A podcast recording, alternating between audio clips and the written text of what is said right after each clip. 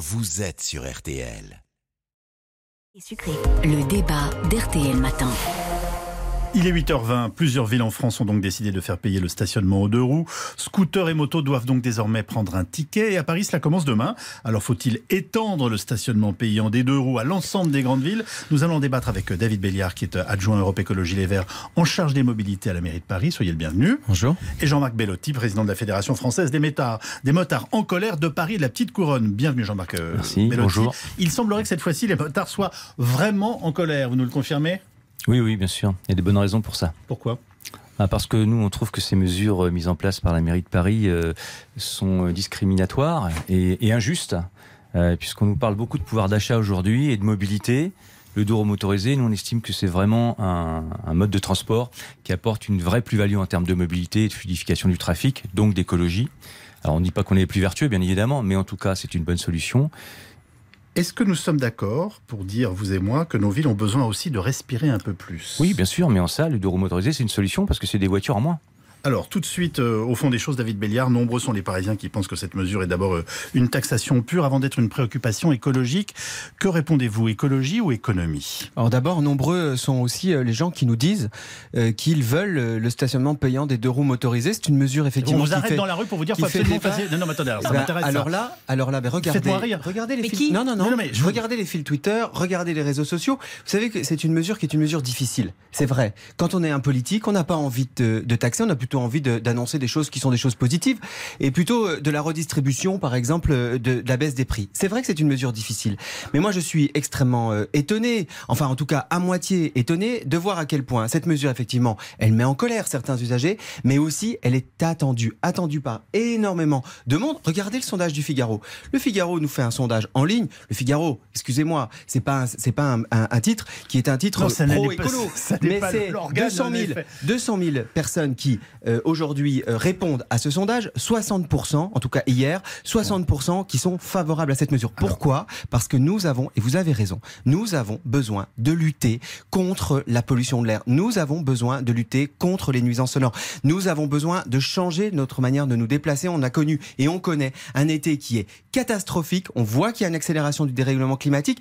Nous, eh bien, nous assumons et nous avons le courage à la fois de faire ce diagnostic, de dire et de faire ce que nous avons promis pendant la campagne électorale, de le mettre en place et Alors, nous essayons de le faire le plus, avec le plus de justesse possible. Jean-Marc Bellotti, je voudrais mettre en avant une étude publiée par l'ICCT. C'est l'ONG hein, qui avait euh, révélé le scandale du Dieselgate de, de Volkswagen. Selon l'ICCT, donc en moyenne, les scooters et les motos diffusent 11 fois plus de monoxyde de carbone et 6 fois plus d'oxyde d'azote qu'une voiture à essence.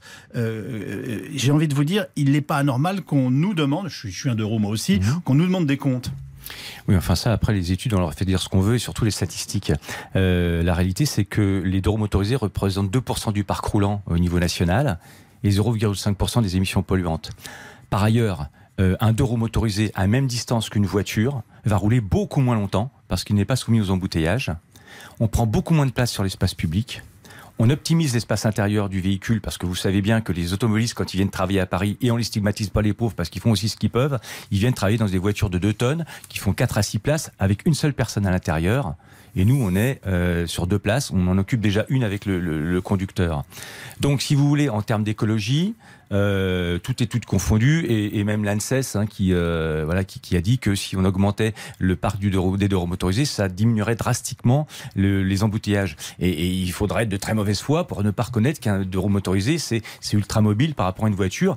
Quant aux réseaux sociaux, excusez-moi, Monsieur Béliard, mais nous aussi on a les nôtres, et je peux vous dire que ça fume dessus, Mm. et pas du tout dans le Mm. dans le sens que vous dites. Alors évidemment, euh, les Parisiens, euh, quand vous dites sondage du Figaro, les Parisiens, pas dire qu'ils sont les Parisiens, pour nous. mais il n'y a pas que les Parisiens. Les Parisiens, il faut juste pas qu'ils oublient qu'ils vivent grâce à la banlieue, Mm. hein, parce que tous les gens qui viennent travailler à Paris, ce sont des banlieusards, Mm. parce que vu le prix de l'immobilier à Paris, tous ces gens se sont exportés de plus en plus vers la petite couronne, maintenant vers la grande, parce que la petite couronne devient aussi chère, et que euh, tous les gens qu'on applaudissait lors du premier confinement, ce sont des gens qui ont des petits salaires et qui venaient travailler à Paris. Et Paris En sans n'existerait pas. majoritairement. Mais je vais y N'existerait revenir. pas. Mais je vais y revenir. Vous avez Voilà. raison de Et porter donc ce les point. gens qui viennent de loin, ils peuvent pas venir avec un vélo. Le vélo, c'est bien quand on habite dans Mm. Paris. Et j'ajoute une question, puisque vous souhaitez répondre à Jean-Marc Bellotti, c'est euh, quel est le tarif de base pour un résident?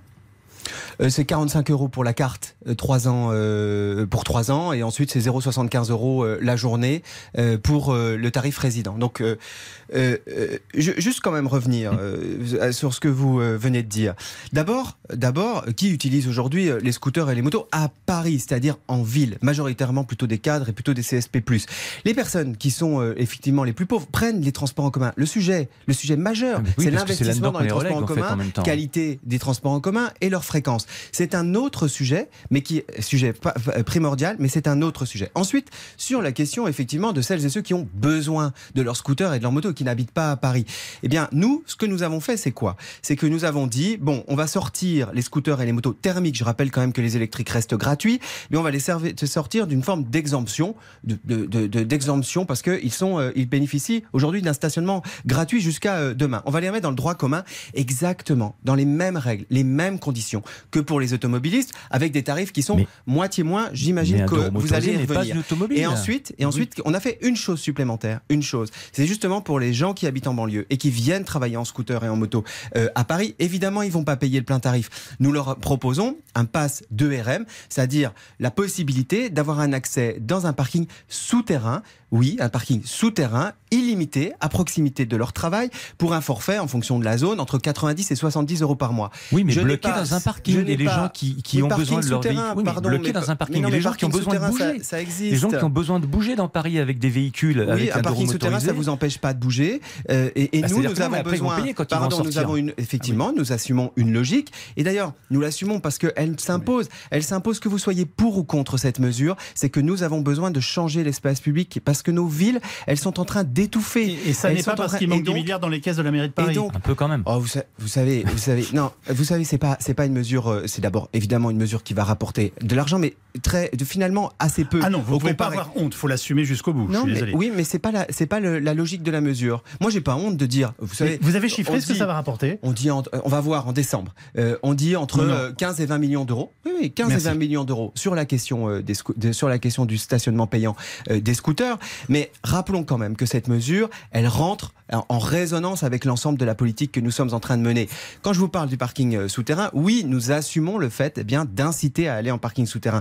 Oui, nous assumons le fait que cette mesure, elle va euh, euh, changer le comportement d'un certain nombre d'usagers qui vont aller vers des scooters électriques, qui, je le rappelle, restent gratuits. Mais ou peut-être n'est pas, ou pas aussi si vertueux vous qu'on me permettez, dire. je, je- vous me permettez, je termine juste Oui. mon propos et euh, aller vers, je l'espère en tout cas, d'autres types de mobilité, transport en commun, vélo quand c'est possible. C'est pas toujours possible, mais ça peut, ça peut l'être. Et donc en fait, oui, nous assumons que nous voulons changer d'une certaine manière la façon de nous déplacer en ville, en ville. Jean-Marc Bellotti, quels sont vos moyens d'action et que, que comptez-vous faire? Alors, ben, nous, on compte continuer. hein.